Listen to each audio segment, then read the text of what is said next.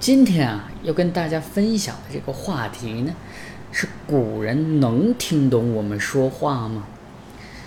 经过上一堂课的讲解啊，哎，大家知道，古人呢也是大量使用白话文的啊，这样让人不免觉得我们是不是与古人可以无障碍沟通了呢？哎，期待着真的有一天啊，技术达到了能与古人对话啊，当然这种心情啊。是十分可以理解的，啊，但是呢，先听我读一段话再说啊。这句话是层层层 clue，层层 scheme，层层 scheme，啊，不知道大家听懂了我说什么没？啊，可能有的朋友说了，你别整洋文呢，你说点中国话，对不对？那我们现在聊古代汉语呢，你说什么洋文呢？哎，这样您可真错怪我了，因为我说的是正儿八经的中国话。刚才呢，分别用上古音、中古音和近古音的汉语啊，说了“青青子衿”这四个字。哎，说到这儿啊，大家可能恍然大悟了。哎，对呀，这个除了内容之外啊，还有语音的障碍呢。那在我们今天啊，就有十里不同音，百里不同俗的说法。那可能换个村子，口音就不一样了。更何况是古人的发音呢？那么古人的发音是一种什么样的状态呢？哎，接下来啊，就跟大家简单的介绍一下中国古代汉语的语音是怎样的。目前呢，学界广泛的把汉语发音分为几个阶段。哎，第一个呢是上古音啊，从西周到汉朝汉语的一个发音。第二个呢是中古音啊，是从南北朝到唐朝的汉语发音啊，第三个呢是近古音啊，是从清宋代到清代的一个汉语发音面貌。从这些阶段呢，我们可以看出汉语的发音呢其实是不断的变化的，并不是一成不变的。为什么古代汉语的语音会不断的变化呢？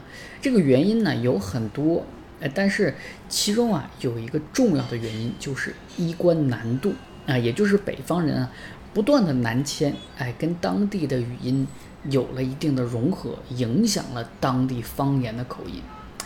我们在今天啊，或多或少啊听过一个说法啊，就是说某某地的发音呢是古代汉语发音。当然，这个说法呢站不住脚，但是确确实实是因为一关难度的原因，造成了某些地方的口音保留了一些古代汉语发音的特点。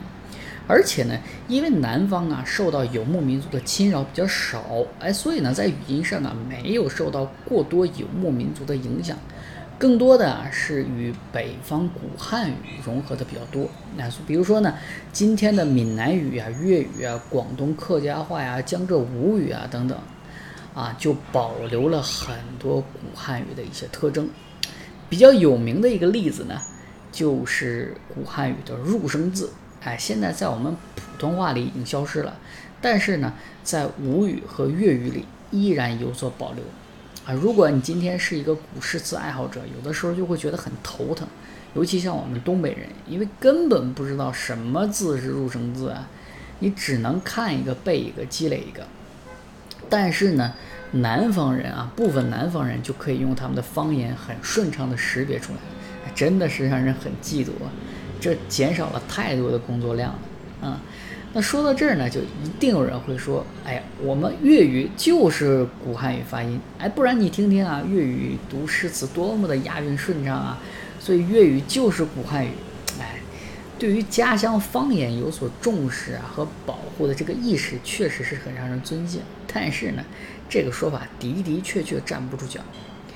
之所以粤语啊读一些诗会押韵，是因为中古音的韵母跟今天的韵母啊变化不大，特别是平声韵，所以平声韵的唐诗用粤语读起来就会非常的押韵啊。因为唐代的汉语嘛本来就是中古发音，再加上唐诗自然也是唐代人写的，再加上唐代的名气过大，所以让人觉得啊。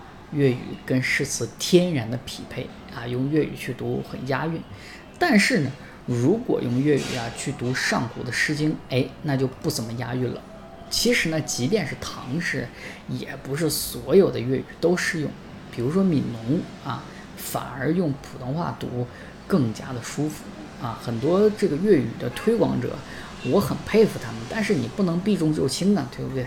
你用粤语读的不押韵的，你也得试一试，你不能光读那些押韵的，这个就有点误导大众的嫌疑了啊。当然我知道啊，一定有人这个时候跳出来说，你挖到古代的录音机了，你怎么知道古人的发音呢？啊，诚然我没有本事挖到古代的录音机，但是呢，那就不见得就不知道古人是怎么样发音的了，因为我国呀，古代有一套特殊的注音方法。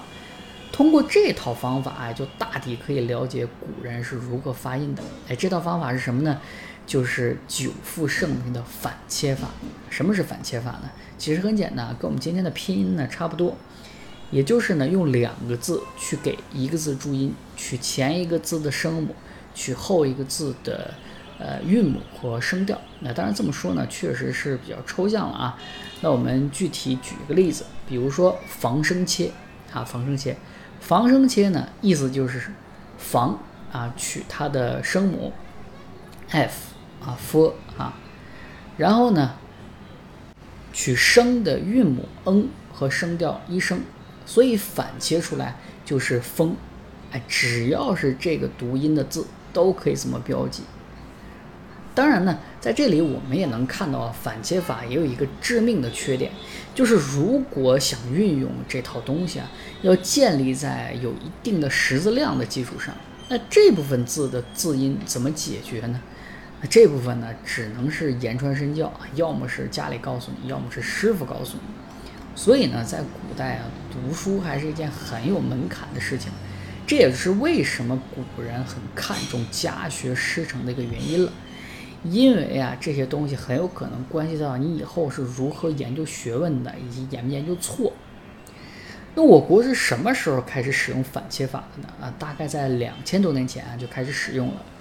正因为这套系统运用的时间特别长，规律性也特别强，而且运用的非常的成熟了，所以呢，我们在今天啊看古代汉语的时候，比如说结合隋朝的切韵等运输啊，就能够复推出来啊中古音系的面貌。是怎么样的了？哎，这个呀，也是我为什么说中国汉语和粤语不是一回事儿的重要原因。那或许有人会奇怪了，哎，为什么没有把上古音复原出来，要提中古音呢？这个呢，其实学界也在努力，但是确确实实比较麻烦。排除离的时间比较远不说啊，可用的材料也不是特别多，所以啊，还得结合一些亲属语言的发音，比如说藏语。啊，才能把这个上古发音的规律反推出来，可想而知这个工程量是多么的浩大。但是我相信呢，随着一代一代人的努力，早晚会把这个东西啊复原出来的。说到这儿，我们也看明白了啊，虽然古人也用白话文，但是啊，因为发音的限制，让我们想跟古人无障碍沟通的想法又一次破灭了。哎，这不禁让我们感慨。想回到古代生活，那可是真的太难了呀！好，这就是我今天要分享的一个话题。